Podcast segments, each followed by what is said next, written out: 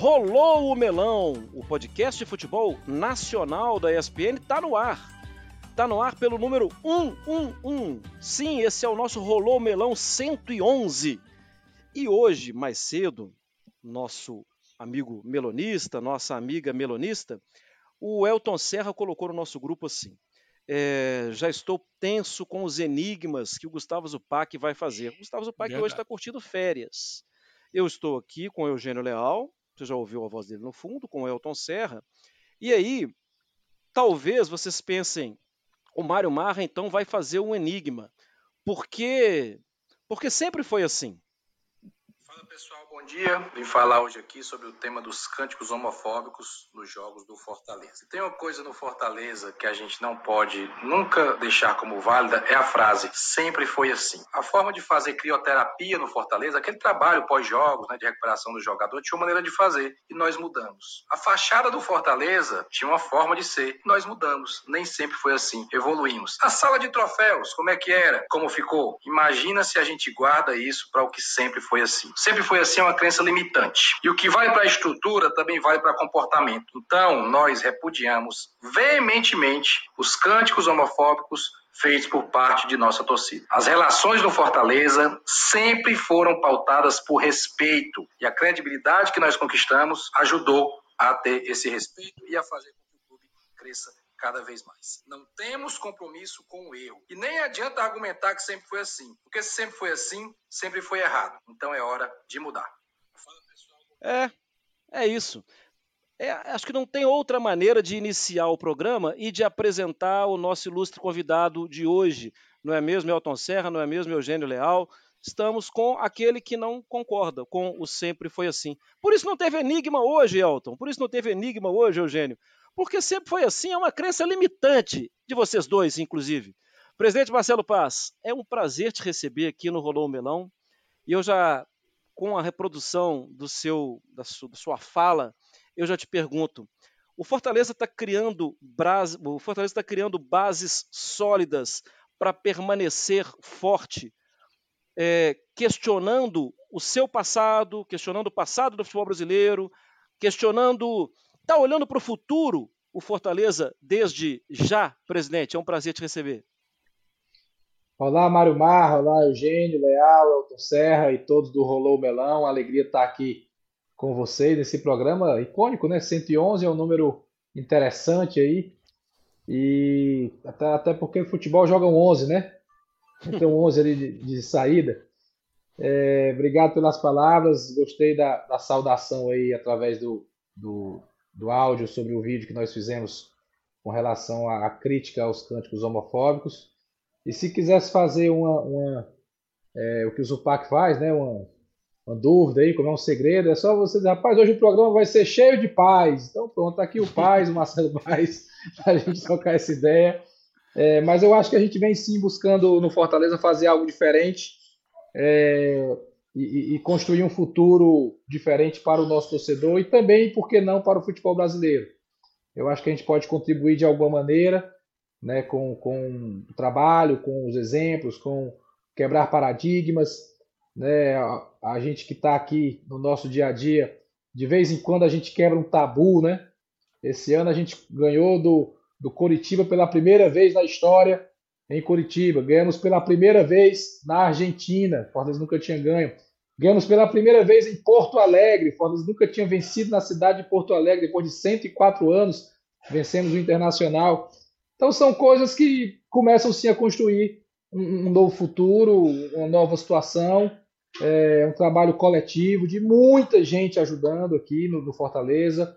Trabalho de uma diretoria engajada, de, de funcionários, de conselho deliberativo, de muita gente com o foco de fazer o Fortaleza cada vez um clube vencedor, mas não só nas quatro linhas. Nas quatro linhas é importantíssimo, é o que a gente quer, o torcedor vai vibrar com a, com a bola na rede, com as classificações, com jogos históricos, mas eu acho que a gente também pode dar bons exemplos fora de campo.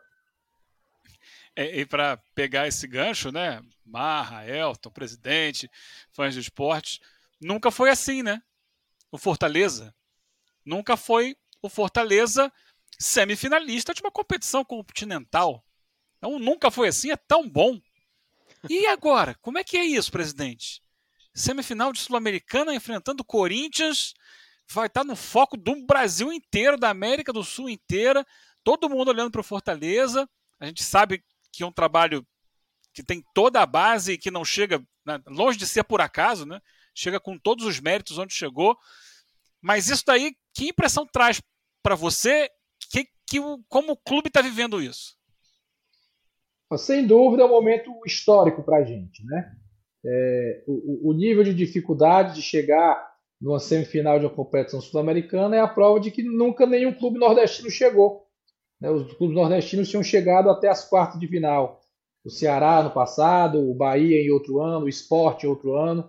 O Fortaleza chegou esse ano e conseguiu avançar até a semifinal. Então, se nunca ninguém conseguiu, é porque realmente nunca foi assim. É algo muito difícil, é grande, né? A gente está aí é, a um duelo de chegar numa final. Vamos enfrentar um adversário gigante, um campeão mundial, um campeão de Libertadores, um time com a segunda maior torcida do Brasil. Então, um jogo dificílimo, um confronto dificílimo. Mas eu acho que a gente tem que encarar com muita naturalidade. E como você mesmo falou, que não chegamos por acaso. O time chegou, o Fortaleza tem uma campanha é, na, na Copa Sul-Americana de oito vitórias, uma derrota e um empate dos dez jogos disputados. Então não é acaso, é uma campanha sólida para chegar nessa condição na semifinal. E a gente tem que trazer essa campanha, o que foi feito, o, o que o nosso time pode render, comissão técnica, e entregar tudo dentro desses dois jogos para buscar uma final. Ou seja, a gente não vai aqui, ah, chegamos na semifinal, que bom, tá bom para a gente, já é um recorde. Não, nós vamos brigar, vamos enfrentar o Corinthians, que acho que o Corinthians é o favorito pela história, mas vamos enfrentar o Corinthians para buscar classificar e buscar chegar à final. Presidente, grande abraço, prazer falar com o senhor nova, novamente. O senhor falou aí do Zupac, não é simples assim ele simplesmente dizer que vai ser um episódio de paz, não. Ele ia perguntar para a gente qual é o nosso, é, nosso prato favorito e a gente ia responder sobre o nosso prato. Para chegar no paz, ele faz um caminho, viu? É. Então, não, não é tão simples assim, não. Eu tô longe do nível dele aí de, de tentar dificultar. de enigmas. É, de enigma, é, ele, é, ele é um verdadeiro, um verdadeiro coringa mesmo. Mas é, também, né, se a gente for olhar essa, essa trajetória do Fortaleza, pegar lá o primeiro jogo do Fortaleza na Copa Sul-Americana, um time conhecendo ainda o futebol internacional, comemorando, né, ter feito seu primeiro jogo oficial, né, em competição internacional depois de tantos anos e, e disputando a Copa Sul-Americana e, e, pega o último confronto agora nas quartas de final da competição, percebe um, um amadurecimento absurdo em pouco tempo, né? É, é um time que aprendeu a jogar competições internacionais. Eu acho que aprendeu, inclusive, na prática, né? Porque começou ali na Libertadores do ano passado, tendo dificuldades, e terminou a fase se classificando para as oitavas de final. E a gente bateu aqui algumas vezes, inclusive no próprio Rolou Melão, que uma declaração sua de que se nós chegarmos à terceira posição e disputarmos a Copa Sul-Americana, já será um grande ano, né? Isso no ano passado. E eu até falei: olha, o Fortaleza gostou, viu? Esse ano de 2023 não tem essa, não. Vai querer ir para a fase de grupos, acabou não indo da Libertadores, né? Mas fez uma excelente campanha na Sul-Americana. É, esse crescimento e essa, é, digamos, ambição também aumentou dentro do clube. Não é mais o Fortaleza que entra para participar, é o Fortaleza que entra para ser protagonista também. Aumentou, aumentou sim. É um processo. É, nossa primeira partida internacional oficial foi em 2020, na Copa Sul-Americana, ainda naquele modelo anterior de mata-mata, e a gente pegou de cara o Independiente no sorteio, né? O sorteio foi sobrando ali no final, a gente pegou o Rei de Copas e fizemos um grande né? duelo. E quase classificamos, né? Levamos o gol no, nos acréscimos do jogo aqui no Castelão. O jogo na Argentina, é, a gente perdeu merecendo no mínimo empatar e no Castelão a gente dominou o jogo e levou o gol no final. Fomos eliminados, foi um aprendizado e ficou realmente aquele gostinho de, poxa, a gente pode mais, né? E aí veio logo a Libertadores, depois, dois anos depois, 2022, que era um sonho, era, era uma utopia imaginar que um clube cearense disputaria uma Libertadores da América. Era algo assim inimaginável. Tanto é que, depois de cento e tantos anos, o Fortaleza foi o primeiro a disputar e a gente conseguiu ir direto na fase de grupos. Começamos realmente muito mal, como o Elton bem lembrou. Perdemos os dois primeiros jogos. Ao fim da segunda rodada, o River Plate tinha seis pontos, o Colo-Colo tinha seis pontos e o Fortaleza tinha zero. E ainda assim a gente conseguiu classificar, nas outras quatro rodadas fizemos 10 pontos e classificamos em segundo, inclusive vencendo dois jogos fora de casa. Então é um processo, né? E esse ano já entramos na, na Sul-Americana não conseguindo ir para a Libertadores, caímos ali no confronto com o Cerro Portenho, o Cerro foi superior a gente nos dois jogos, viemos para a Copa Sul-Americana, digo, aqui pode ser que a gente esse ano consiga avançar mais. E conseguimos, né? Conseguimos chegar até a, a, as, quartas, as, as semifinais e estamos em disputa da semifinal, quem sabe buscar algo a mais. Então é um processo simples, você começa a se acostumar com a arbitragem, com o modelo de jogo, com as cidades, né? Buenos Aires já fomos quatro vezes, é diferente quando você vai a primeira vez e tudo é diferente ali, o caminho para o estádio, o trajeto, os batedores, né? Quando você vai a segunda, a terceira vez, você já começa a achar mais normal, o torcedor que vai começa a achar mais normal, os funcionários do clube, né? o pessoal de rouparia, departamento médico, tudo isso é um processo de amadurecimento. Eu lembro muito que o, o Internacional, que se tornou campeão do mundo ali na gestão do Fernando Carvalho, é, teve uma vez numa Copa Sul-Americana que ele foi pegar o Boca Juniors e quando saiu do estádio, do, do, do hotel para o estádio, o motorista ficou dando volta ali perto do estádio e quando de propósito, né? E quando o Inter chegou na bomboneira, só faltava 30 minutos para começar o jogo. É, foi aquecer, foi vestir o uniforme, quando entrou em campo, depois perdeu de 3 a 0. Então, tudo isso é um processo. E o Inter depois foi campeão da Libertadores e campeão do mundo e campeão de novo da Libertadores. Por quê? Que aprendeu a jogar competições internacionais, aprendeu a viver tudo aquilo. Então é o que a gente está vivendo. Talvez seja mais rápido do que o habitual chegar no semifinal, mas como eu falei, é... a gente acha que tem condição de brigar com o Corinthians e quem sabe ir mais longe. Presidente, agora de uma coisa não dá para escapar, né? Tá lá no calendário, tá marcada a data, tá marcado os dois jogos, estão marcados, e é, é o Corinthians. É, o senhor mesmo já destacou aqui que para quem gosta tanto de uma manchete, né? O, o, adversário é gigante, o Corinthians é o favorito pela história que tem.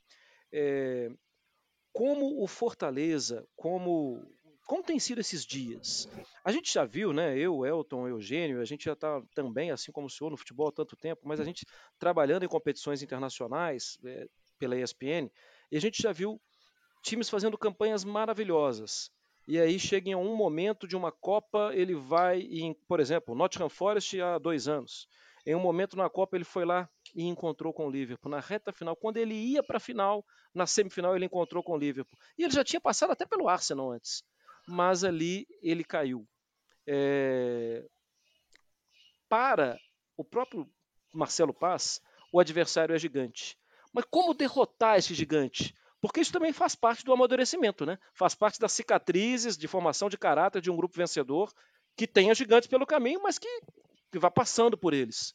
Como vai ser esse processo, presidente, para encarar esse gigante? Olha, as Copas elas são isso, né? Vai, vai.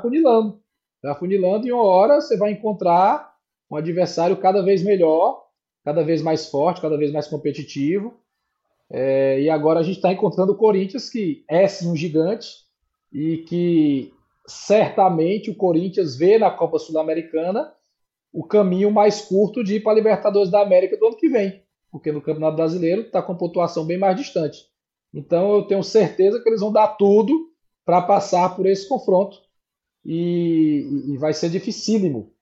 É, mas do mesmo modo que você citou aí o Nottingham Forest, eu posso citar o Once Caldas, foi campeão lá atrás, o Defensa e Justiça, que foi campeão já de Sul-Americana recentemente, ganhou até a Recopa, o Independiente Del Valle, que passou a ser um time vencedor na América do Sul e que há pouco tempo ninguém conhecia, e dentro dessa caminhada eles também enfrentaram gigantes. Então são inspirações para a gente clubes de menor porte, de menor tradição, de menor investimento, mas que com um trabalho organizado, sério, um bom momento esportivo, conseguem feitos que não seriam, é, não vou dizer aceitos, mas não seriam possíveis em outros anos, né? E para chegar no feito, ele vai ter que passar por gigantes. Então chegou a hora da gente enfrentar esse gigante que é o Corinthians. Agora, o Corinthians é um clube que nos últimos cinco anos a gente vem enfrentando, né? Todos os anos no Campeonato Brasileiro a gente joga contra o Corinthians. No, no, joga no Ita, Itaquera e joga no Castelão. E Itaquera a gente não conseguiu ganhar ainda, mas tem um empatezinho ali. Esse ano no Brasileiro a gente quase ganhou o jogo, veio o empate deles no final. No Castelão a gente já conseguiu ganhar alguns jogos. Então é um confronto que a gente já está mais acostumado a viver, né? embora vai ser agora para outra competição. e quem sabe dessa vez a gente possa sair vitorioso e vencedor. Presidente, saindo do, do, do foco aí da, dessa semifinal e exatamente do Fortaleza, indo mais para o lado pessoal seu. É, ontem eu participei da gravação do, do Bola da Vez, que vai ao ar nesse final de semana, nesse sábado, com o presidente do Fluminense, com o Mário Bittencourt. E aí eu vou comentar, assim, isso não foi ao ar no programa, mas uma, numa gravação feita pelo pessoal da internet, da ESPN, depois da do programa, aquele famoso ping-pong, né? Uma resposta rápida, foi perguntado a ele sobre um dirigente. E ele citou Marcelo Paes. É, e também recentemente, né, é, eu fiquei sabendo que você foi convidado pelo Botafogo para trabalhar no Botafogo como profissional, como um dirigente profissional. É, você indiscutivelmente deixa uma imagem de um gestor dentro do cenário do futebol brasileiro completamente acima da média, né? Por tudo que tem feito com o Fortaleza. Não sei se é, a sua cabeça para o futuro virar um dirigente profissional em outro âmbito, talvez em outro clube, talvez, quem sabe, no futuro em uma liga, ou se pretende permanecer sempre ligado diretamente ao Fortaleza, mas enxerga essa possibilidade não só para você, como para outros dirigentes é, de profissionalização e de atuar em, em outros âmbitos, do, em outras esferas do futebol? Bem, primeiro, fico feliz e surpreso aí com a fala do Mário Bittencourt, que é um, um dirigente e um amigo né, que nós fizemos no futebol nessa caminhada aí. E o trabalho do Mário no Fluminense é espetacular, né? Porque o Fluminense ano passado terceiro do brasileiro, esse ano semifinalista de Libertadores, trouxe grandes ídolos, né? Trouxe de volta o Marcelo, o Fred, revela jogadores, vende jogadores, revelou até o treinador da seleção brasileira agora, não que ele não fosse conhecido ainda do Diniz, mas foi nessa passagem atual pelo Fluminense que ele chegou à seleção. Então o Mário faz um grande trabalho com a equipe dele, a equipe que eu digo, os profissionais que estão ao lado dele, ao lado do, do gigante que é o Fluminense, que é um clube também de muita tradição. Então fico feliz, fico honrado e agradeço a, a, a citação do, do Mário Bittencourt. É, eu, eu gosto muito de futebol, é, futebol é onde eu encontro é, é, o encontro da minha vocação profissional, que é gestão, com a minha paixão, que é o futebol. Então eu consegui juntar as duas coisas, a paixão e a vocação, sendo gestor esportivo. É o que eu mais gosto de fazer na minha vida. O Fortaleza é o meu clube de coração, tenho dedicado esse trabalho aqui no Fortaleza desde 2015, mas vejo sim uma possibilidade de, em algum momento, poder trabalhar como um profissional do futebol é, em outro clube, em um, em um outro contexto. Né? Não sei quando isso vai acontecer, se vai acontecer, não é algo comum, né? Não é muito comum um, um dirigente, um presidente trabalhar em outro clube. Já teve, né? O Paulo Carneiro já trabalhou em outros clubes, no Atlético Paranaense. Acho que o Raimundo Queiroz, do Goiás, uma época também trabalhou no Atlético Paranaense. Então tem alguns casos bem específicos de dirigentes que saíram do seu clube de origem e trabalharam em algum outro clube. E eu me coloco nessa possibilidade uma vez que eu não esteja mais ligado ao Fortaleza. Trabalhar no Fortaleza para mim é um grande prazer, porque eu estou na minha cidade, na cidade que eu amo, com a minha família, com meus filhos, né, com tudo a favor nesse aspecto. Mas eu sei que ciclos se encerram, né? Eu não vou ficar eternamente. Já estou há um bom tempo no clube, já vai aí para oito anos mais ou menos. Então, talvez uma hora precise mudar de áreas. E se o mercado entender né, que eu serei útil em algum clube, certamente a gente pode ver e, e eu vou estar fazendo o que eu mais gosto de fazer, que é ser gestor esportivo. Marcelo, a gente sabe que o futebol cearense ele revela muitos jogadores, né? E, Ceará e Fortaleza sempre beberam dessa água e muito bem, né? A gente pode citar dezenas de jogadores que passaram pelos dois clubes e, e que fizeram sucesso depois, né? Não só nos clubes, mas também é, fora do futebol cearense. Mas o Fortaleza, eu acho que é, abriu um leque né, e ganhou uma faceta bem interessante, que é explorar o mercado sul-americano como poucos têm feito nos últimos anos aqui no Brasil. Eu vou citar até o, o não vou nem citar, na verdade, de temporadas passadas, como o Brites que chegou, né, como o Ceballos que foi contratado também, é, que alguns deram certo, outros não.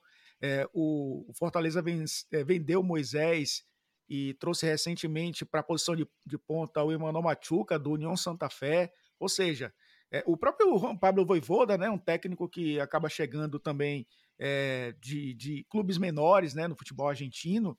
quando começou a abrir esse leque, né? Porque a gente pode citar é, vários aqui, grandes nomes do futebol cearense. O Ferroviário é, revela muito bons jogadores, o Atlético Cearense, né? Recentemente passou a ser também um clube bem formador.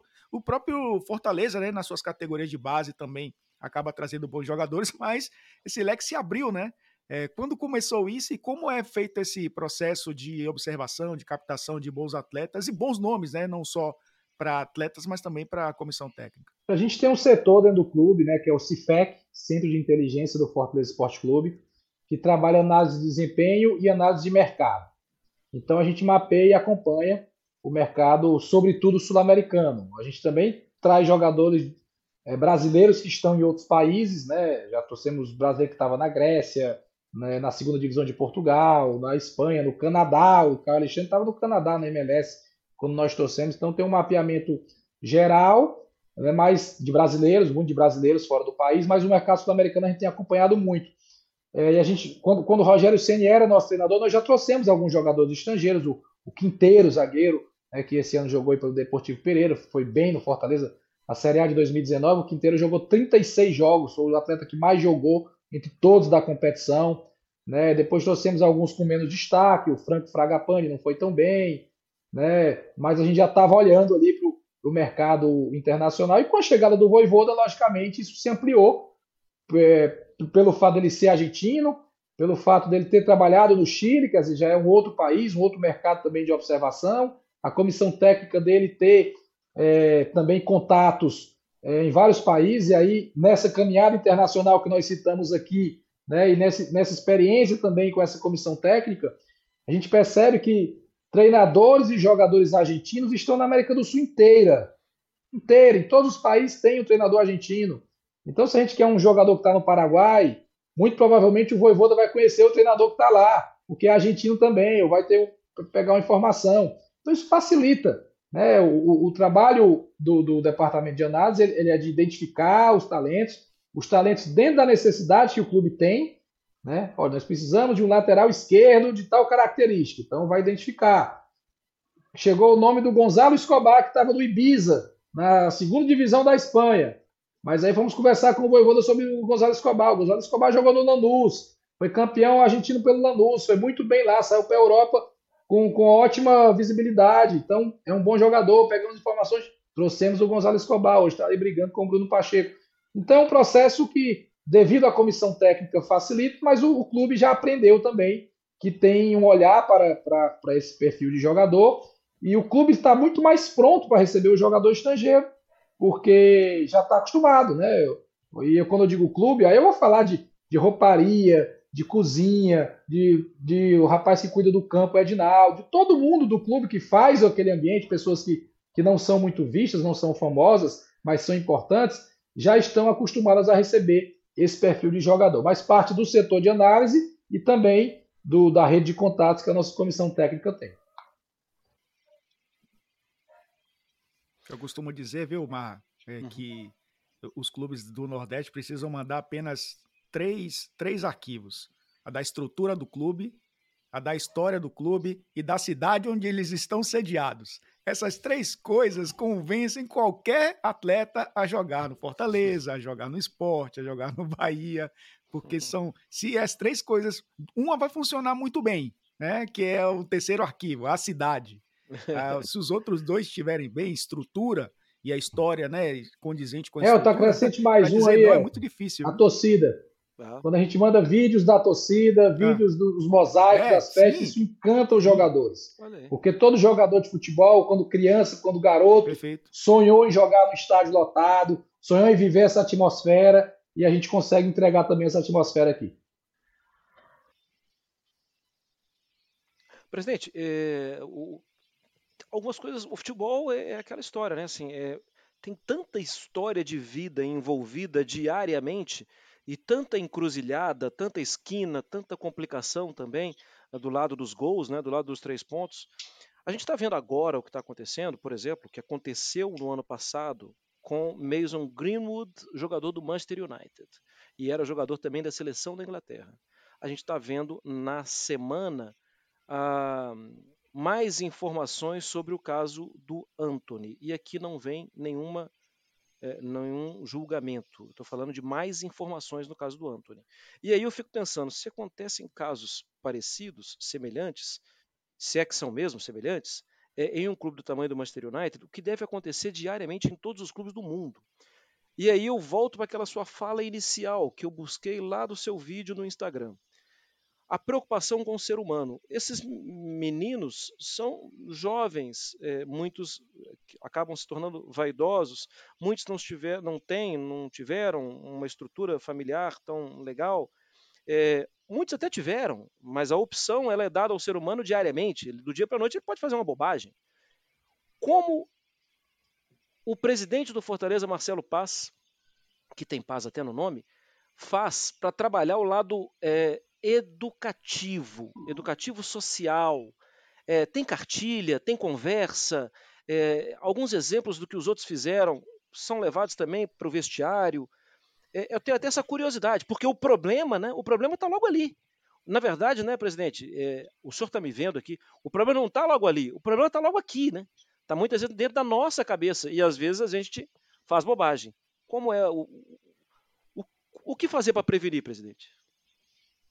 Olha, futebol ele, ele é um recorte da sociedade, certo? Tanto os atletas como dirigentes, todos nós que estamos aqui, jornalistas, fazemos parte de uma sociedade que tem seus problemas, né? tem seus diversos problemas, tem, tem suas doenças, né? tem suas, suas dificuldades. Então, eu digo muito que um estádio de futebol com 50 mil pessoas tem de tudo. Tudo que você possa imaginar tem ali naquele estádio e, e, e, lidar com isso como dirigente de forma plural é desafiador. É, no, no, elenco profissional, a gente tem muita presença junto aos atletas, né? Diálogo, conversa, acolhimento, trocar uma ideia, ver o exemplo de um erro que acontece em outro clube e já bate uma bola ali, poxa, tá vendo isso aqui? Tem que ter cuidado, porque eu acho melhor aprender com o erro dos outros do que com o próprio erro, né? Dói mais aprender com o próprio erro. É mais inteligente aprender com o erro dos outros, mas ninguém está imune a isso. É, eu acho que o processo também de contratação, a gente leva em consideração isso. Eu, eu, eu já, já tive situações aqui de, de trazer ah, atleta tal, mas teve envolvimento com situação delicada, eu prefiro não trazer, né, porque vai trazer para o clube um peso, um, um estigma, uma rejeição já por parte da torcida. Hoje as pessoas estão bem menos tolerantes a qualquer tipo de comportamento como esse. Eu acho isso uma evolução na sociedade. Também tem que se ter o cuidado de não condenar para sempre uma pessoa que comete um erro. Né? Um erro não define uma pessoa, uma trajetória define uma pessoa, mas existem alguns erros que realmente marcam e são difíceis de serem é, é, é perdoados assim, no futebol.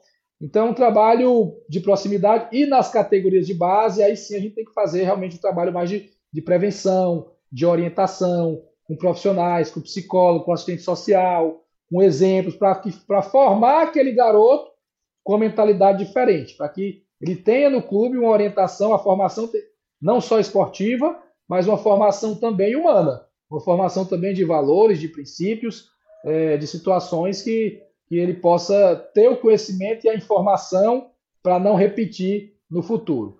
É, eu lamento situações que acontecem aí no, no mundo do futebol. É, teve, teve a questão das apostas também, né? Que, que foi terrível, né? Terrível o que aconteceu e até a âmbito internacional também. Agora o futebol equatoriano parou em função disso, na Inglaterra também. Então, é, é, é eu acho que o futebol, por ser uma, uma atividade tão vista, tão olhada, tão admirada, ela também está sendo um espelho para que ali se tenha um repúdio às práticas ruins da sociedade. Perfeito, presidente. Deixa eu tocar aqui no, no outro ponto. É, você conseguiu, você e o seu clube, vocês conseguiram é, segurar o técnico que era o mais in, que despertava maior, maior, interesse na janela do final do ano passado, né? Quando terminou a última temporada, todo mundo queria o, o seu técnico. O Corinthians queria, o Vasco também queria, todos os nomes surgiram aí com interesse no Voivoda. E ele ficou. Como é que é essa relação hoje? É, e como é que você projeta ela a médio e longo prazo? É uma relação muito boa e quando a gente conseguiu, digamos, esse feito de, de que ele permanecesse, mesmo com todo esse assédio de grandes equipes, fizemos um contrato de dois anos. Então o contrato vai até o fim de 2024. É, estamos seguros do ponto de vista de contrato, embora todo contrato haja uma multa. É, mas acho que a convivência, o dia a dia, ele, ele tem sido tão saudável de que eu não coloco assim nesse momento como em dúvida a permanência dele até o final do contrato, né? Porque tudo que a gente combinou de parte a parte está sendo cumprido, né? O clube disse, olha, vamos lhe dar um time competitivo, é, sempre na, trocando ideia e concordando na, na chegada de jogadores, na saída de jogadores, na logística do clube, na forma de dirigir o departamento de futebol, trocando ideia, conversando. Então, acho que tudo isso faz com que ele sinta a credibilidade, sinta que o Fortaleza é nesse momento o melhor lugar para ele trabalhar. É porque do mesmo, da mesma maneira que houve propostas de grandes clubes do Brasil, como você citou, também teve do México, também teve da própria Argentina, que é o país dele, e ele preferiu ficar no Fortaleza. Então, é, contratualmente, e estar cumprindo, está tendo um conduto, uma postura é, junto com ele nos, nos, bons e nos maus momentos. Porque eu acho que um dos fatores que também fez o Voivoda ficar foi que no ano passado enquanto a gente ficou 14 rodadas na lanterna do Campeonato Brasileiro, 20 rodadas na zona de rebaixamento, ele foi mantido no cargo, nós estivemos ao lado dele e fizemos a reestruturação do time com ele. Saíram seis jogadores, chegaram oito jogadores e a gente conseguiu dar a volta por cima dentro do campeonato. Então ele sabe que com a gente ele vai contar nos bons momentos e nos momentos difíceis. Marcelo, uma pergunta que você já ouviu diversas vezes, vai ouvir agora e certamente vai ouvir mais vezes depois. Sociedade Anônima do Futebol. É, futebol do Nordeste, dos grandes clubes, né? A gente tem o Bahia hoje. É claro que no Nordeste já tem alguns, o próprio Ceará tem, tem o Pague Menos, né? Que já há um bom tempo já é SAF, né? Acho que desde de, do ano passado. Tem o Itabuna na Bahia, que também já é SAF, mas eu falo de grandes, grandes marcas, né? grandes nomes. O Bahia é, é o do Nordeste essa discussão talvez ganhe um pouco mais de consistência se o Botafogo for campeão brasileiro, que eu acho que a discussão vai aumentar bastante, de as SAFs já sendo é, protagonistas e voltando a ter clubes protagonistas. Né? Fortaleza é um clube associativo, um clube associativo hoje de sucesso, um clube associativo que hoje disputa competições internacionais todo ano é a participação aí do Otto, né? É só, fazendo sua participação especial aqui no podcast. Grande Otto, um grande abraço, a gente está ouvindo não, seu Otto, latido. Se o Otto latir, a gente vai ter que sair da sala, cê, porque ele late cê, alto cê, pra caramba. Você quer que eu tire o meu Otto aqui para deixar de latir? É, é 10 segundos. Ah, é. Pensei que era o Otto, é o outro. Ele. Não é o Otto, é o outro. É o outro. não, mas a gente tem essas participações aqui, viu, Marcelo? Fique tranquilo. É, o Fortaleza é um clube associativo, né? Está é, disputando é, competições internacionais agora praticamente todo ano. Então, há hoje o Fortaleza uma, uma possibilidade de defender o seu modelo de negócio que tem dado certo. Mas você acha que isso vai se sustentar em médio e longo prazos? A gente, é, muita gente já defende essa corrente que a maioria dos grandes clubes do Brasil serão sociedades anônimas do futebol, de uma certa forma. Ainda há a possibilidade de um clube associativo ser protagonista. E aí eu estou falando de clubes associativos que, que consigam ser autossustentáveis, né? A gente tem um exemplo do Palmeiras, que de uma certa forma é SAF, e o Flamengo, que talvez seja um clube, sim, associativo, que consegue se sustentar pela sua marca. Mas os outros grandes clubes terão essa possibilidade também? Olha, eu também defendo essa corrente, viu, El? Por mais que o Fortaleza ainda não seja SAF, mas há uma possibilidade da gente vir a ser.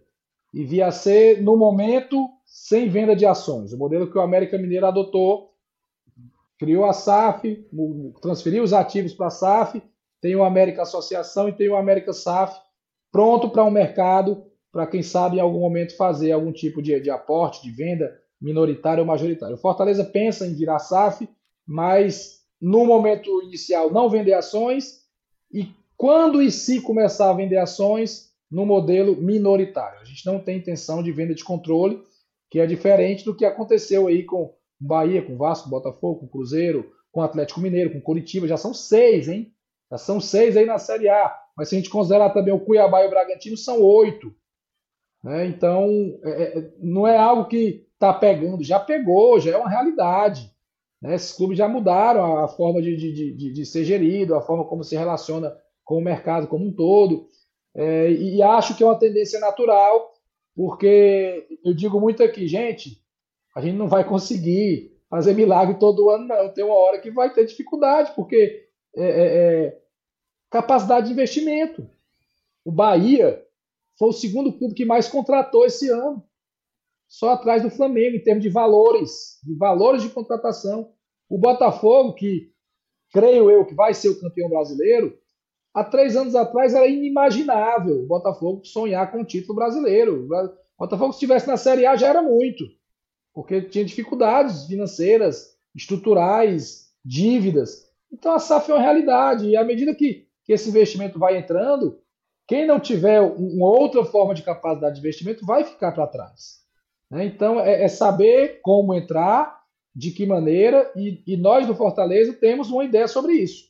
Achamos que é interessante, temos a intenção de que o clube vire SAF, mas nesse momento sem qualquer venda de ações.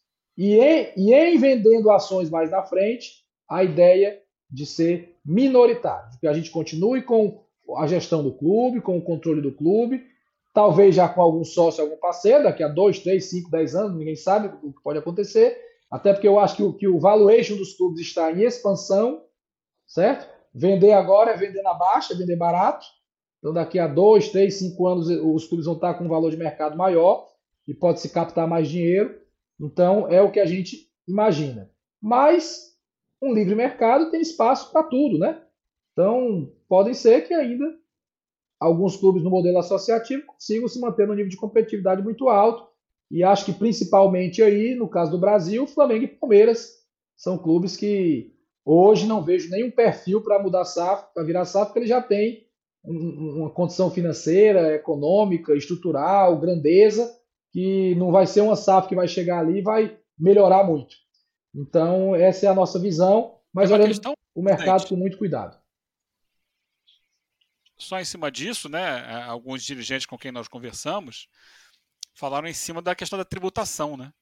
Que diminui bastante quando se torna SAF, né? Que isso pode é, acabar levando alguns clubes que teoricamente não precisam a, a adotar esse modelo, né?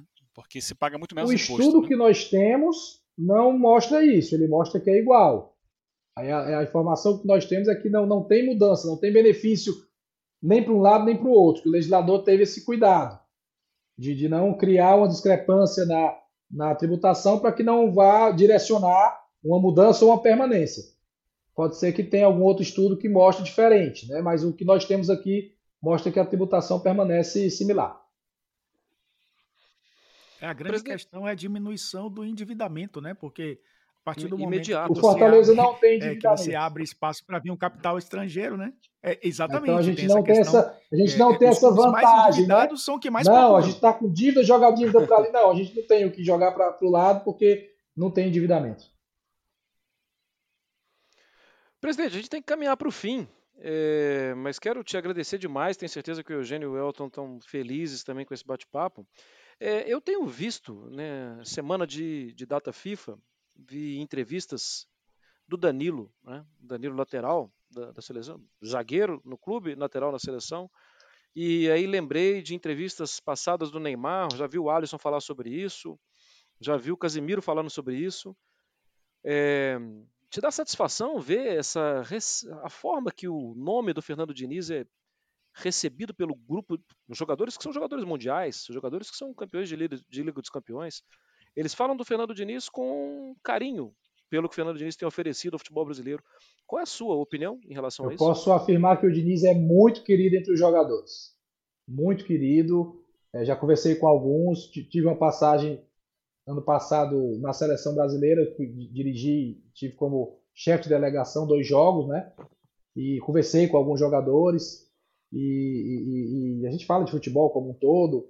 E o nome do Diniz, em alguns momentos, foi falado como um cara diferente, um, um ser humano diferente, como quem olha para futebol de uma maneira que agrada muito aos jogadores. Então, eu, eu, eu, eu não fico surpreso com essa boa receptividade e fico feliz, porque gosto do trabalho do Diniz, gosto do, do ser humano, acho que ele tem esse, esse, essa pegada realmente de olhar para a pessoa, para além do, do jogador de futebol, mas tem times muito competitivos, né? É, é, difícil jogar contra, contra os times do Diniz. A gente teve um jogo esse final de semana agora, perdemos por 1 a 0 no finalzinho do jogo. O Fortaleza finalizou muito mais do que o Fluminense. mas o Fluminense teve uma posse de bola de quase 60, 70%. Então ele tem um método de jogar que é muito difícil. A gente conseguiu se adaptar, marcou em cima, roubava a bola, finalizava, não conseguimos ganhar o jogo, mas a predominância de posse de bola que ele teve e de resultados, né? O Fluminense do ano passado foi terceiro lugar no Brasileiro, esse entra na semifinal da Libertadores, então eu acho que é um bom profissional, é um cara que é querido no meio, e eu estou torcendo muito para dar certo o Fernando Diniz na seleção brasileira, principalmente porque assim, eu, eu, sou apaixonado pela seleção brasileira, eu torço, eu quero que o Brasil vença, a gente volte a ser campeão mundial, e o que eu puder ajudar de alguma maneira, né, nem que seja torcendo, vibrando, criando um ambiente positivo, eu vou fazer, mas acho que o Diniz é um, é um grande nome, sim, e estou torcendo pelo sucesso dele. E essas falas dos jogadores, elas são sinceras. Ela não é a fala de quem está ali querendo agradar o chefe, né? Não vou agradar o chefe que chegou agora para garantir mais convocações. Não me parece ser isso. É realmente algo que eles querem externar porque gostam da figura e da forma como o Diniz trabalha. Muito bom, muito bom. Presidente Marcelo Paz, uma honra te receber aqui. Elton, o presidente, inclusive semana que vem quem vai apresentar aqui vai ser o Elton Serra, ou seja, não vai apresentar, ele vai uhum. desfilar aqui no Rolou o Melão. Eu e o Eugênio vamos apenas bater palma. E se der, a gente responde a uma pergunta de um enigma nele. Valeu, Eugênio. Valeu, Elton. Valeu. Obrigado, presidente. Um abraço. Foi excelente. Sucesso. Forte abraço Valeu, a todos pessoal. vocês.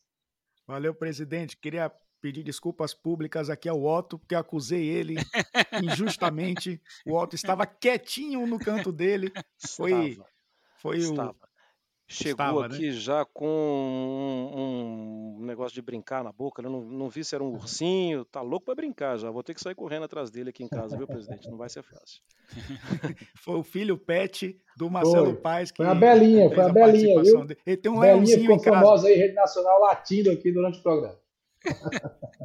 Ah, e tem uma leoazinha em casa. Ah, Um é, a boa.